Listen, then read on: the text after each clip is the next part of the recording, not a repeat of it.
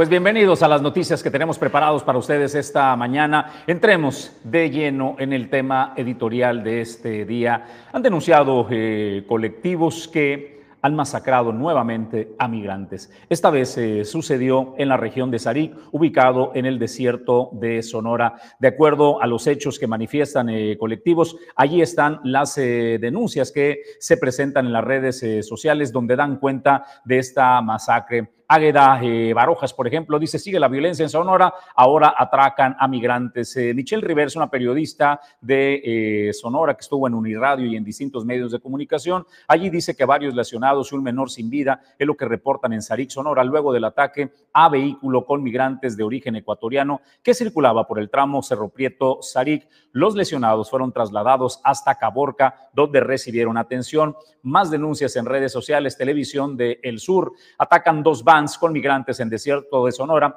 reportan al menos 10 heridos y un niño muerto. Las unidades circulaban a la altura del tramo carretero Cerro Prieto cuando fueron interceptadas por hombres armados a bordo de vehículos camuflajeados tipo militar. Bueno, Jesús, también, eh, pues todo eso se sabe. En el momento de los, de los hechos donde se empezó a denunciar esa situación, Jesús, eh, se reportaba de por lo menos 10 personas asesinadas, entre ellas el menor de edad, que concuerda con la información vertida en diferentes medios a través de las redes sociales. Sin embargo, oficialmente esa es la información que se tenía hasta ese momento. ¿Cómo se llega a la cifra de 50 personas asesinadas, entre ellas menores de edad? Bueno, un sobreviviente ecuatoriano que fue el que logró escapar a la lluvia de balas, estaba buscando a su hermana y él dio testimonio, él dio también, eh, pues, eh, eh, con, un, testimonio de declaración a otros medios de comunicación nacionales, donde señalaba que iban por lo menos tres, tres vehículos, tres camionetas cargadas de migrantes. Jesús, estamos hablando que dice que en el pueblo de la Reforma, a 10 minutos de estar en auto, eh, pues empezaron la lluvia de balas interceptados por comandos armados, vestidos, decían ellos, con uniforme militar eh, y con armas largas, incluso con lanzagranadas, es lo que señala el declarante. Entre, las, entre los choferes iban, por ejemplo, mujeres, eran dos dominicanas y una ecuatoriana, el resto, señala, eran hombres de varios países, entre los que particularmente pues, eran, eran eh, procedentes de Ecuador. Esto ocurrió el 15 de febrero, Jesús, es fecha, el día de hoy, es fecha el día de hoy, que las autoridades mexicanas no han dado un pronunciamiento al respecto, no ha habido una información oficial de qué fue lo que pasó realmente en el desierto de Sonora, cuántas personas, cuántos cuerpos lograron identificar o encontrar en el, desierto de Sonora, porque hasta este momento son, parece ser Jesús, que las vidas de los migrantes son a las que nadie le importan, son los invisibles, son las personas invisibles ante las autoridades, la sociedad y desde luego el gobierno. Eso es lo que llama la atención. ¿Por qué?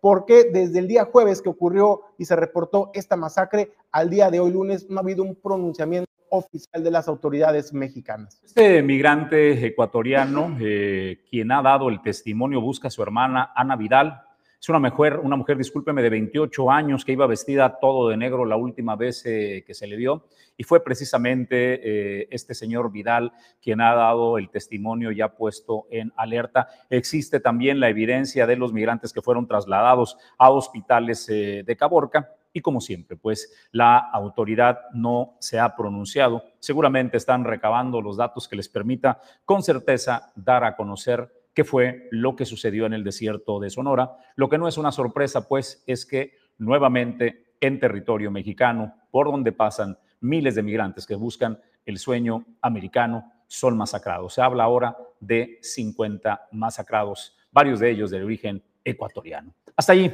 hasta ahí el comentario editorial. Nosotros vamos a más información. El presidente de la República, antes de ir a eso, vamos a las noticias. Esta noticia eh, de impacto que hace semanas se sacudió al estado de Colima, particularmente a Villa de Álvarez, donde el exdirector del Centro de Inteligencia y Comando C4, Alfredo Hernández, había sido eh, victimado. Le habían privado de la vida en un jardín de la colonia pues, eh, de Villa de Álvarez, este municipio del cual era secretario del ayuntamiento, y allí lo privaron de la vida. Inmediatamente se activaron eh, los protocolos de seguridad. La Fiscalía Estatal atrajo la investigación Julio César González y hay noticias. Dicen que está ya detenido el autor material de este asesinato, Julio.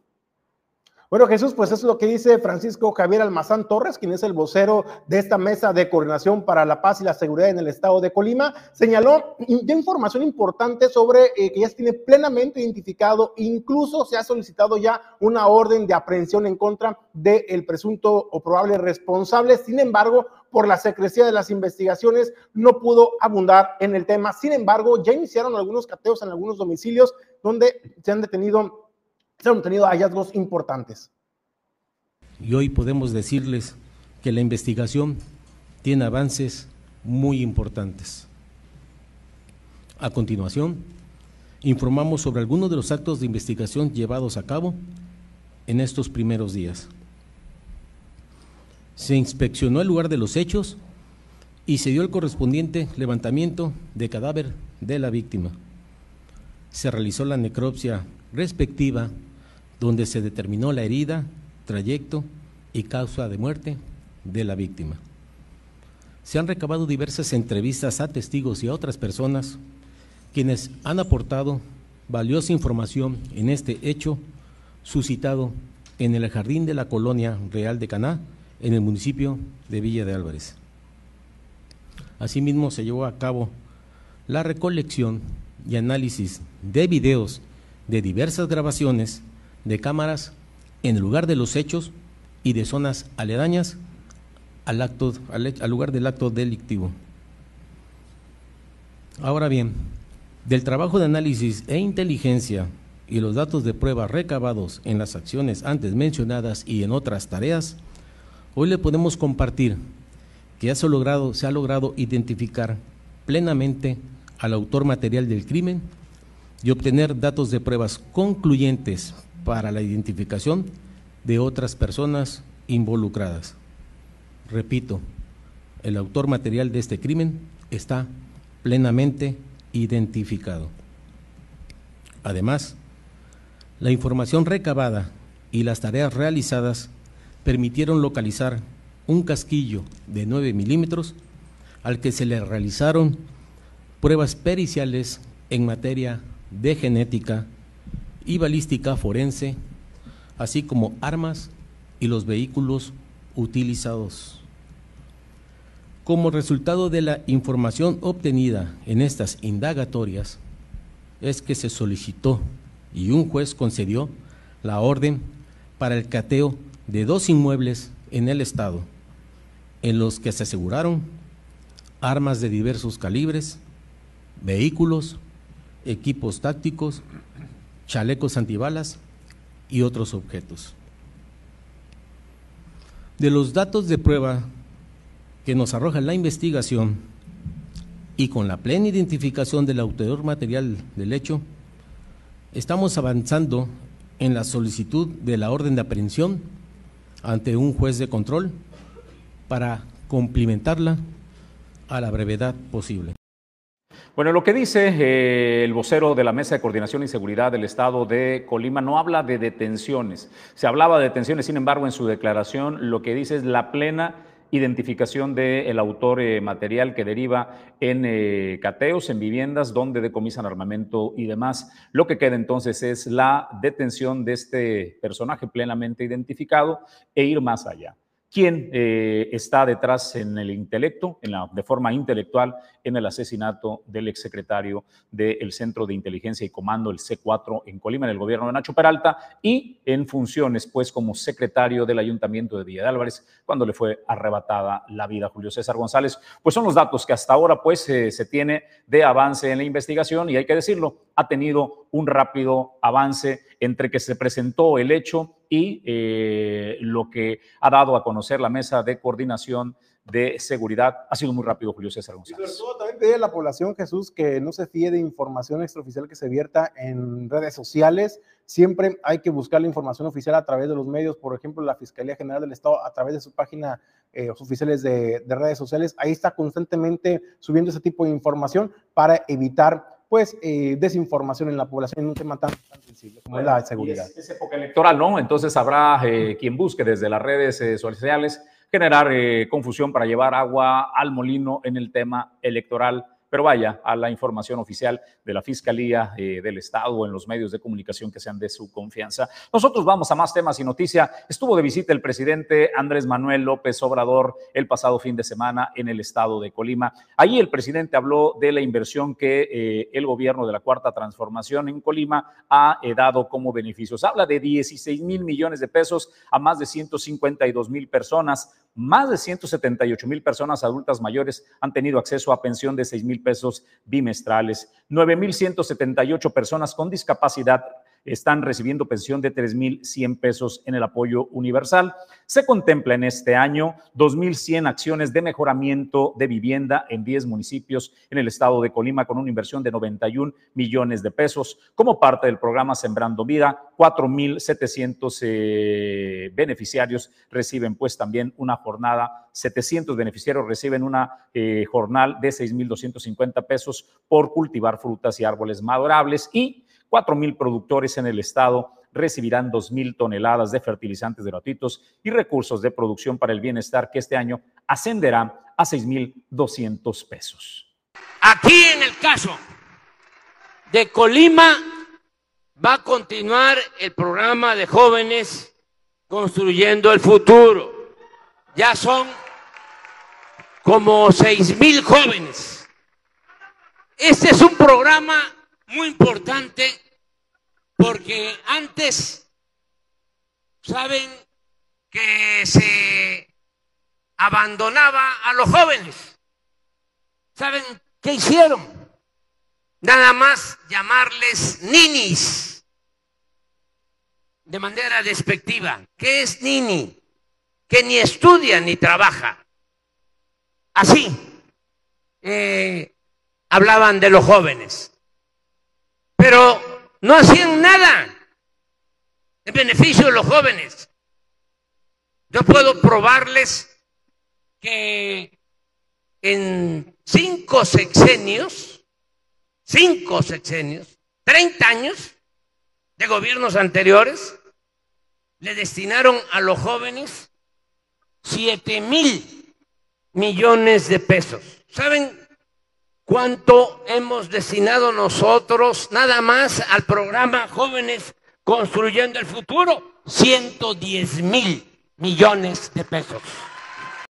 Bueno, pues eso fue lo que señalaba el presidente Andrés Manuel López Obrador en, el marco de su visita al estado de Colima. También por su parte la gobernadora Indira Vizcaíno Silva reconoció y agradeció el respaldo del gobierno de México, del presidente Andrés Manuel López Obrador para todos los colimenses y dijo la gobernadora que amor con amor se paga. En todos estos proyectos vamos avanzando muy bien porque compartimos visiones y objetivos y eso me llena de satisfacción. Entre estos proyectos podemos incluir, por ejemplo, la ampliación a seis carriles de la autopista Manzanillo-Armería. También es el caso de todo el entramado jurídico para que podamos traer esta ampliación hasta acá, a Colima, o del macrolibramiento Colima que estaremos arrancando pronto. La ampliación del libramiento Manzanillo, las obras en el acceso al puerto, las soluciones definitivas en la carretera Villa de Álvarez Minatitlán o en Tecomán, Cerro de Ortega esto por mencionar algunos ejemplos de las obras carreteras. Pero también podemos hablar del acueducto Armería Manzanillo siguiendo con obras. O hablando de programas, podemos mencionar la universalización en la entidad de la pensión para personas con discapacidad o del aterrizaje en el estado de Colima del programa emergente de vivienda de CONAVI, que tan útil ha sido sobre todo después de los daños que ocasionaron los sismos recientes y el paso del huracán Lidia en muchas viviendas. Y obviamente de todos los programas sociales que la gente ya conoce muy bien, como las pensiones del bienestar de las personas adultas mayores, jóvenes construyendo el futuro, sembrando vida o las becas Benito Juárez. Programas que hemos buscado complementar con esfuerzos locales, como Colibecas Computadoras, Mi Colibeca para empezar, y obviamente también de los esfuerzos conjuntos agrupados en la estrategia Operación Salud Colima y la transición a IMSS Bienestar que tanto bien le ha hecho a nuestro Estado. Doméstica, si tu hogar limpio quieres ver, tu aliada debe ser. Doméstica, te va a ayudar. Doméstica, la manera más segura de limpiar tu casa y oficina. Doméstica, doméstica. Seis años haciéndote los días más felices. En tu casa y oficina. 312 19 7 17 98. Llama ya a doméstica. Servicio profesional. Doméstica. Doméstica. Grupo Logístico de la Cuenca del Pacífico tiene más de 20 años agregando valor a tu logística, con la suma de servicios integrados de transporte, almacenaje y logística. Con Ya Logistics, Transportes Manzanillo y Alman. Porque el mundo no se detiene, nosotros tampoco. Somos Grupo Logístico de la Cuenca del Pacífico.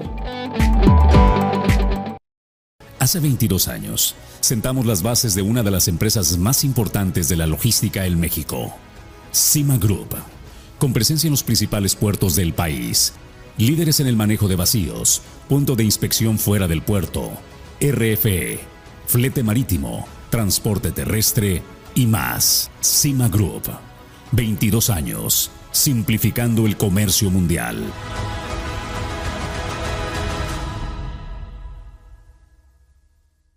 Grupo Jacesa, más de 30 años en Manzanillo.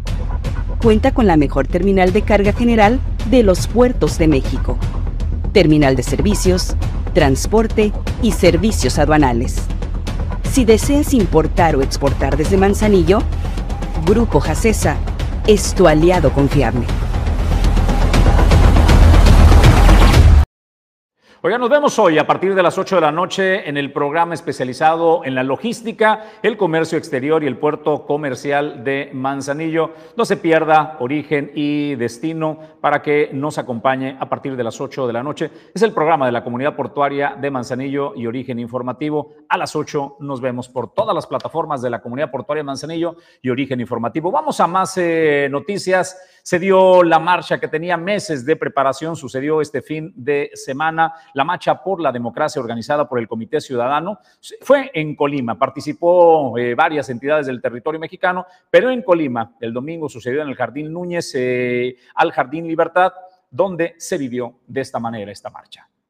Es un derecho, porque así lo establece nuestra Constitución y así lo hemos decidido. La democracia también es un deber cívico que nos compromete a ser responsables con nuestro voto.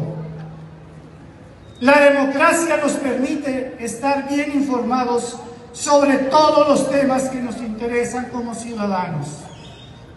Gracias a la democracia está en nuestras manos la decisión de aceptar o no las propuestas del gobierno. La democracia es una forma de gobierno que asume la voluntad de todos nosotros como sociedad responsable.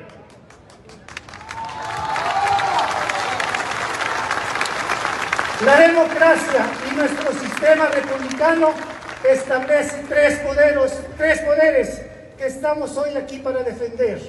Un poder ejecutivo.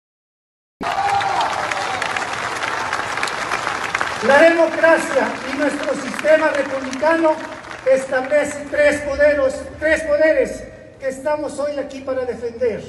Un poder ejecutivo, un poder legislativo y un poder judicial. Por eso y por mucho más, estamos aquí para defender la democracia. Defendamos nuestro voto, defendamos nuestra libertad, defendamos nuestra patria. ¡Viva México!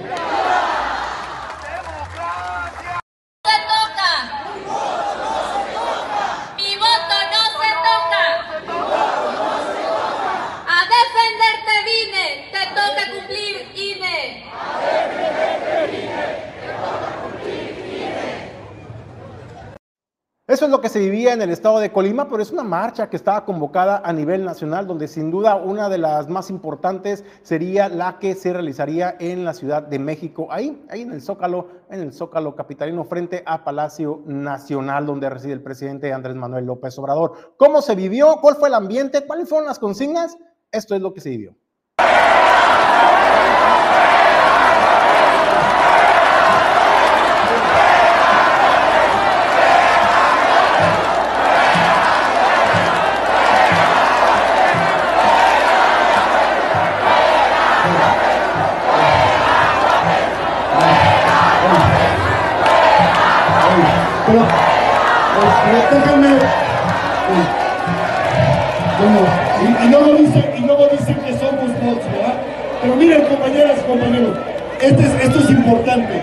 No, no solo tienen que entender que no es candidato. Miren, en 34 ocasiones el Tribunal Electoral ha sancionado al presidente por violaciones a la ley. 34 ocasiones. ¿Y qué pasa? Nada, a la siguiente lo vuelve a hacer y lo vuelve a hacer y quizás pasa publicaciones viejas y ya no importa, que ya tuvieron su efecto. Miren, es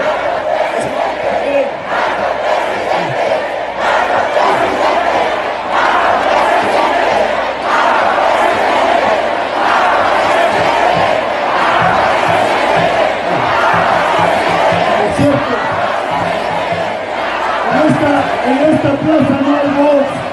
Me queda claro que en esta plaza todos somos de carne y hueso. Pero miren, 34 resoluciones. De acuerdo a cifras de diversas asociaciones eh, civiles y organizaciones que se sumaron eh, pues de manera voluntaria a esta manifestación, a esta marcha nacional, eh, se reportan poco más de 700 mil personas las que participaron en este movimiento. Sin embargo, el gobierno, el gobierno federal, el gobierno de México, tiene otros datos. Se dice que apenas, apenas y lograron reunir a 90 mil personas. Ahí están las imágenes, ahí están las fotografías, ahí están los videos que dicen más que mil palabras.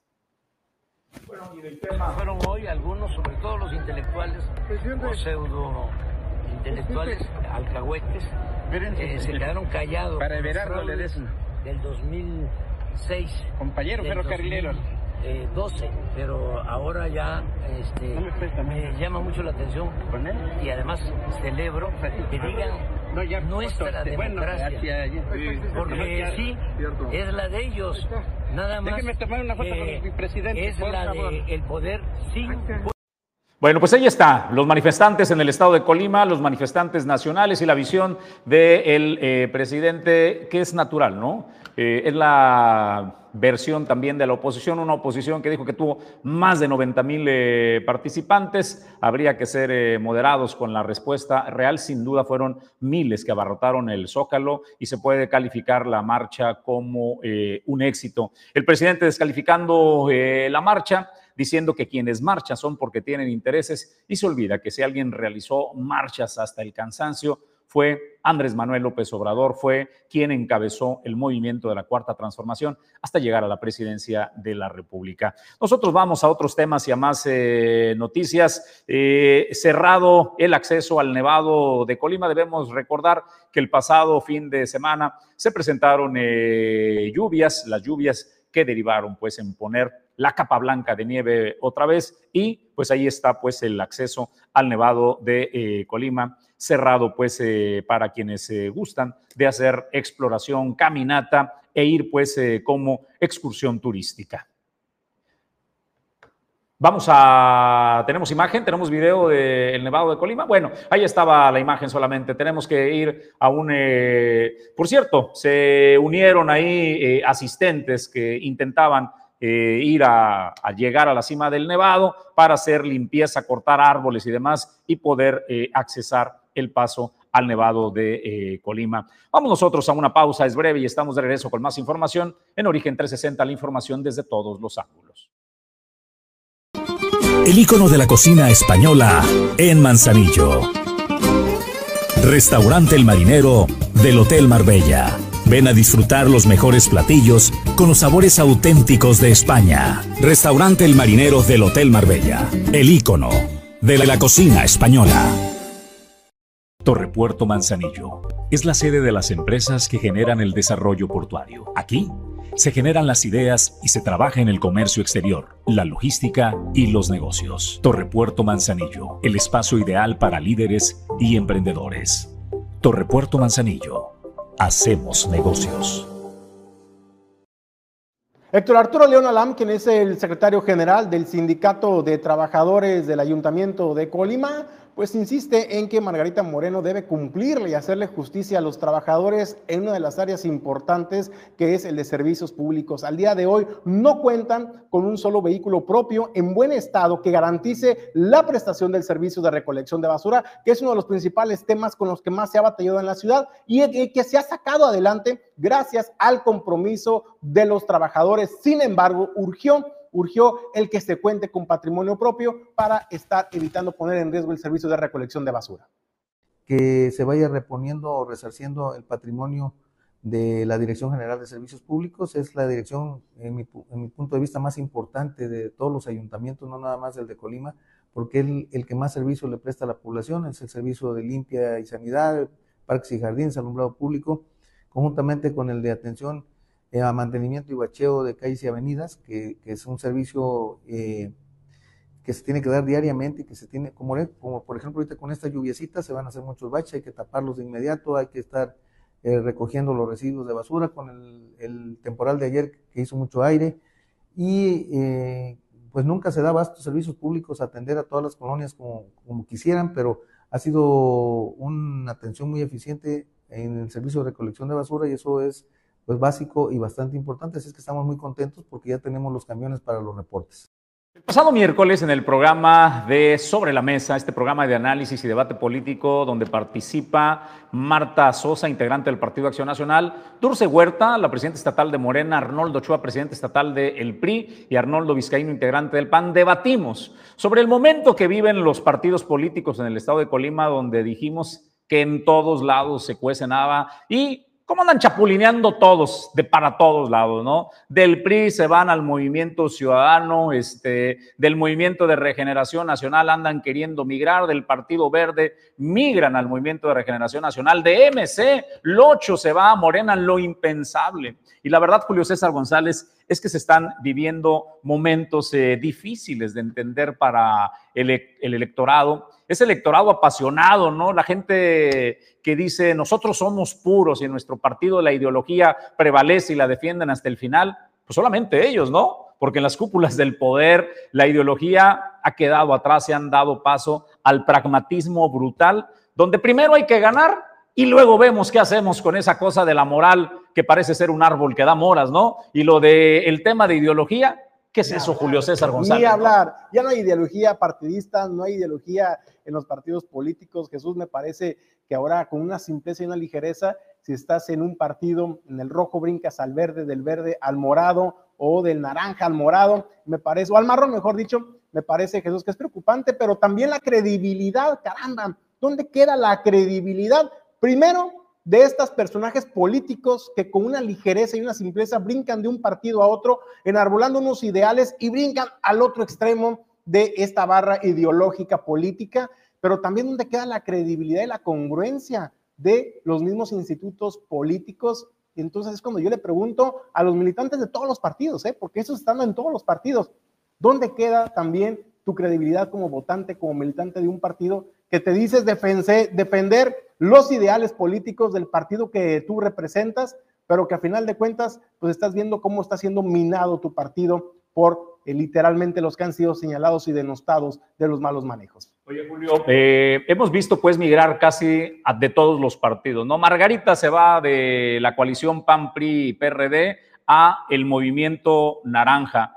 Del movimiento naranja, Locho Morán se va al movimiento de regeneración nacional, pero me parece que lo que no habíamos visto es que desde el movimiento eh, de la cuarta transformación, desde Morena, se fueran a otro partido. Estamos en la antesala de eso, o recuérdame si me equivoco, ya se había dado la migración porque es el partido en el poder, es el partido que tiene la fórmula ganadora y parece que en estas elecciones podría conservar esta fórmula ganadora y nadie, nadie quisiera irse de ese partido. ¿Ha migrado alguien hasta ahora de Morena? y ha migrado Jesús directamente al frente, al frente opositor, que es el partido de la coalición eh, PRI-PAN eh, en el país, hay que decirlo, en el Estado de México hay candidatos que salieron de movimiento, del movimiento de regeneración nacional y ahora están literalmente en la oposición. Pero en el estado de Colima, Ajá. aquí en Colima. En el estado de Colima no se ha sabido, ¿eh? Porque te quiero, el, planteamiento que te estoy dando ahora es del estado de Colima, porque mira, en el programa hablamos precisamente del caso eh, de Colima y hablamos de la ciudad y puerto de Manzanillo, donde hasta ahora a nivel nacional ha sido de los destacados, dado la gravísima acusación que lanzó la alcaldesa Griselda Martínez y Martínez en contra de su movimiento, en contra de su candidata presidencial, a la que dijo está relacionada, tiene personas que le han arrimado relacionadas al crimen organizado. De allí derivó pues un fuerte llamado de atención que la alcaldesa hizo la traducción y dijo, me corrieron del Movimiento de Regeneración Nacional.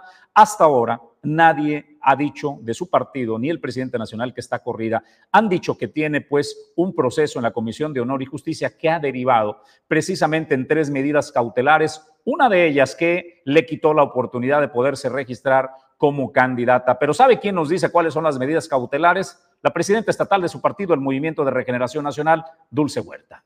Hacer precisar el caso que nos comentabas, Jesús, se han interpuesto tres medidas cautelares importantes. Uno, que eh, efectivamente a la compañera Griselda Martínez, pues bueno, se le hace un llamado a la Comisión Nacional de Elecciones para que tome en consideración la queja interpuesta y se analice que no pudiese participar en este proceso de manera interna. Dos, que eh, de manera emergente se abstenga de hablar en contra del movimiento y así como a quienes representan también este movimiento con eh, pues opiniones contrarias a la filosofía e ideología que tiene nuestro movimiento de regeneración nacional. Y tres, se separa provisionalmente de su cargo como consejera estatal de Morena, en lo que se resuelve el proceso que tiene la Comisión Nacional de Elecciones, es decir, se cesan todos sus derechos en cuanto a la militancia de nuestro partido de manera momentánea. Esto nos lleva a la siguiente pregunta. Griselda Martínez y Martínez, al no tener ya eh, cabida, han sido repartidos los puestos a los que Griselda eh, aspiraba. Es decir, ella se veía en la primera posición de la fórmula al Senado, cosa que ya no sucedió. Ahí está Virgilio eh, Mendoza Amezcua y se habla de la posibilidad de Evangelina Bustamante. Acaban de sacar el pasado fin de semana la teoría de que Claudia, este que estaba en Fuerza por México y que fue Claudia, perdón. Claudia Aguirre, ¿no? No, no, no, no, no, Claudia Aguirre, este, no, la hermana del secretario particular, señor presidente de la República. Ahorita recuerdo el, apellido, este, Claudia Ñáñez. Que Claudia Ñáñez iría en la segunda eh, posición. Pero bueno, está eh, por definirse ese tema. En el Senado quedó anulada Griselda Martínez y luego viene el tema de la posibilidad, y bueno, vamos para la Diputación eh, Federal por el Movimiento de Regeneración Nacional. Le queda anulado el Distrito 2, que podría ser su distrito natural, porque allí eh, mandan a la otra Griselda mandan a Griselda Valencia como candidata por el Distrito 2 a la Diputación Federal y con eso le cierran las posibilidades a Griselda Martínez y Martínez. ¿Qué le queda a Griselda Julio César González? Creo que antes de que el Movimiento de Regeneración Nacional consiga con su proceso y la Comisión de Honor y Justicia determine expulsarla del partido a ella y a sus seguidores, eh, Julio César, me parece que Griselda dará el salto antes. Me parece que sí, está por los tiempos electorales, Jesús, me parece que sería el movimiento más natural de Griselda Martínez, no esperarse, porque sabemos cuál va a ser la definición de la Comisión de Honor y Justicia. Lo que ha hecho Griselda Martínez al atacar a su propio partido, al denostar al presidente de la República, al Movimiento de Regeneración Nacional, incluso a la candidata presidencial de Morena de su partido, bueno, me parece que no son agravios menores y pues la, eh, pues la de la, el desenlace de la resolución de la Comisión de Honor y Justicia, pues me parece que es evidente para todos, será cuestión de tiempo. Pero llegará tarde, ¿no? Porque me parece que en la política a veces, Julio César González, no a veces, ¿no? Lo que parece es Margarita Moreno impuso la moda de andar mandando mensajes subliminales antes de partir del PRI y del PAN y del PRD a Movimiento Ciudadano. Salió con camisas naranjas todo su equipo a anunciar el festival Sabor a Fez. Aquí está Griselda Martínez en el carnaval de Manzanillo con un chaleco naranja para la lluvia. Aquí hay quien dice, es que estaba eh, lloviendo. Pero cuando la veías, Julio César González, sin su chalequito marrón. marrón no, la verdad es que yo tengo que decir algo, pero sí, la, la presidenta Griselda Martínez yo sí la había visto ya con impermeables. Obviamente los, colores, los impermeables son o amarillos o naranjas porque así lo marca el protocolo de protección civil. Yo creo que es una En un escenario con cientos o miles de personas, ponerte el chalequito estaba lloviendo ese día, Jesús, ¿eh? hay que decirlo, estaba lloviendo una tormenta en el puerto de Manzanillo, eh, a punto de cancelarse, por cierto, un concierto que no se canceló, pero me parece que sí es entendible lo del chaleco naranja. Ahora bien, te voy a decir por qué. Tengo la teoría, la hipótesis, Jesús, no creo que el movimiento ciudadano no creo, la verdad, Jesús, que el Movimiento Ciudadano le abran la puerta a la presidenta municipal, Griselda Martínez Martínez. Tengo que decir algo, ¿eh? ¿eh? después de la exhibida y de la ninguneada que les dio Griselda Martínez a nivel nacional a Movimiento Ciudadano, cuando dijo, hay partidos que me han ofrecido todo, me han puesto en charola de plata todas las candidaturas para que yo haga y deshaga en el partido. Cuando le preguntan qué partido, dijo, Movimiento Ciudadano es uno de ellos. Movimiento Ciudadano. ¿Pero qué fue lo que contestó la presidenta? No, a no me interesa porque no es un proyecto de Griselda Martínez y no me interesa ese tipo de invitaciones. Así lo dijo la presidenta. Por eso digo, después de la exhibida que le dio a Movimiento Ciudadano, de la ninguneada que le dio a nivel nacional, me parece increíble, Jesús, que en la semana pasada se hayan, se sentado a dialogar Griselda Martínez y la cúpula de Movimiento Ciudadano en el estado de Colima, porque obviamente están viendo si se ponen de acuerdo para darle las posiciones, arroparle el Movimiento Ciudadano y ahora sí que se cumpla lo que había dicho Griselda Martínez, ¿no? Que le habían puesto el partido abierto las puertas de par en par para que ella tomara las decisiones a como ella quisiera. A ver, Julio, es la época del pragmatismo brutal en la política. Olvídate de la moral, de, de, la ideología, de los valores. Se trata de ganar posiciones y se trata pues de escalar. Y Movimiento Ciudadano va a olvidar su moral, va a olvidar sus valores, va a olvidar la ideología si alguien es capaz de, garantizar mejores resultados ¿Qué es lo que puede ofrecer lo que tiene hoy Movimiento Ciudadano? ¿Qué tiene hoy Movimiento Ciudadano para ser competitivo y ofrecer algo, Julio? No tiene, no tiene candidatos propios. Y entonces yo recuerdo cuando Movimiento Ciudadano se jactaba hace unos meses atrás de que ellos tenían la fuerza en el Estado, que eran la tercera fuerza en el Estado, habían logrado posiciones importantes, por ejemplo, en el puerto de Manzanillo, y que tenían los perfiles para poder ir con perfiles propios con perfiles ciudadanos a las elecciones del 2024. Hoy ese discurso quedó en el pasado, obviamente, y quedó solamente en palabras. Me llama la atención, Jesús, insisto, eh, si bien eh, en el pasado ha habido muestras claras, por ejemplo, cómo la soberbia política les ha pasado factura a los partidos, a los candidatos. Hoy Movimiento Ciudadano pesa de esa peca de esa soberbia política de querer arropar a expriistas cuando los ha denostado, los ha atacado sistemáticamente y ahora está arropando a expriistas, ahora está arropando a exmorenistas, cuando también los estuvo atacando durante tanto tiempo. Hoy, las personas que están sumando a Movimiento Ciudadano emanados de esos partidos, ellos sí son diferentes, ya cambiaron, ya son diferentes. La pregunta sigue siendo para los militantes, ¿eh? y no solamente de Movimiento Ciudadano, para todos los militantes en los partidos. En serio, en serio ustedes les van a creer que estos acuerdos que se logran en las cúpulas del poder son tomando en cuenta lo mejor del partido, lo mejor para ustedes como militantes, en serio no tienen candidatos propios ciudadanos para poder enfrentar de manera digna y honrosa las elecciones.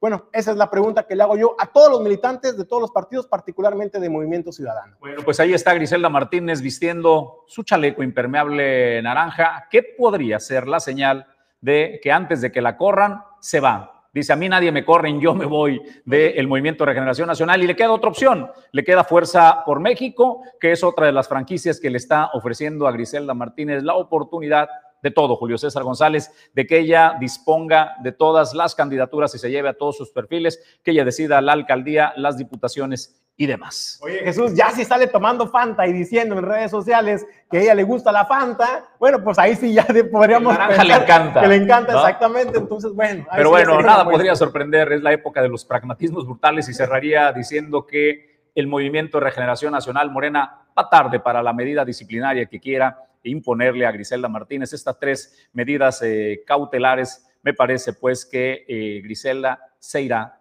antes de que la corran y se llevará consigo a su equipo fiel. Con esto nosotros concluimos este tema y vamos a pausa. En instantes más información. Antes, rápido, saludos a Maite Rodríguez González, que nos saluda Maite. Buenos días también para ti. Pausa y más noticias en Origen 360. Con el sueño de conectar el mundo por mar, aire y tierra. Dueño del mar Goodward Group, más de 80 años de ser el operador logístico que te conecta al mundo.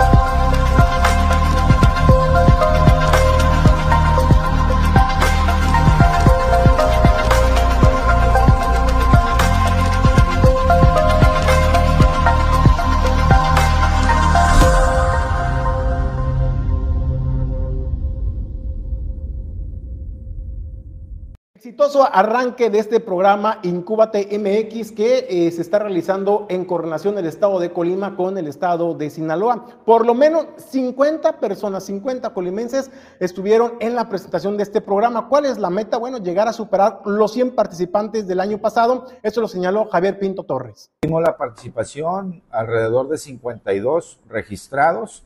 Quiere decir que vamos bien y esto fue nada más para la presentación. Recordarles que tenemos hasta el 15 de marzo para poderse inscribir en, el, en este programa Incuba TMX, que es un esfuerzo del gobierno de Colima con el gobierno de Sinaloa, a quien de antemano le agradecemos a nombre de la gobernadora, la maestra Indira Vizcaíno, al gobernador de Sinaloa, al doctor Rubén Rocha Moya, al secretario de Economía, al licenciado Javier Gagiola Coppel. Obviamente agradecer la confianza que me da la gobernadora y mi secretario de Desarrollo Económico, el licenciado Francisco Rodríguez, por esta oportunidad que nos da nuevamente de poder poner a disposición de todas y todos los colimenses este eh, megaproyecto que es Incuba TMX. En la edición anterior eh, participaron 2.259 participantes de todo el país y todo el mundo.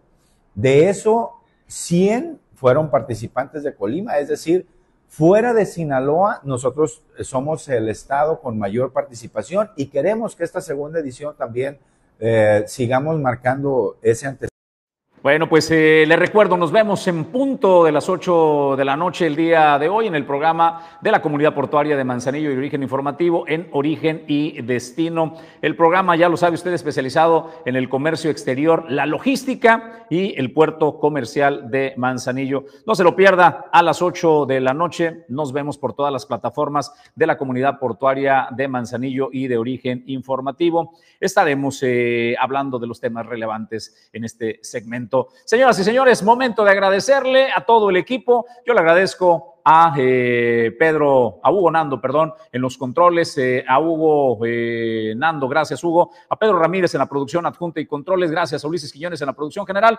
Alejandro González Pulga también participa, por supuesto, y a mi compañero de fórmula y conducción, Julio César González. Julio, nos vamos. Gracias, Jesús, sobre todo gracias a ustedes que nos acompañaron en este recorrido informativo en este arranque de semana. Nos vemos puntuales el día de mañana a partir de las 9 de la mañana en todas las eh, plataformas de origen informativo. Nos puedes seguir por Instagram, por YouTube, nos puedes ver en X también, por supuesto, Facebook Live. Y al terminar el informativo, búscanos en Spotify. Soy Jesús Llanos, te deseo que tengas extraordinario arranque de semana.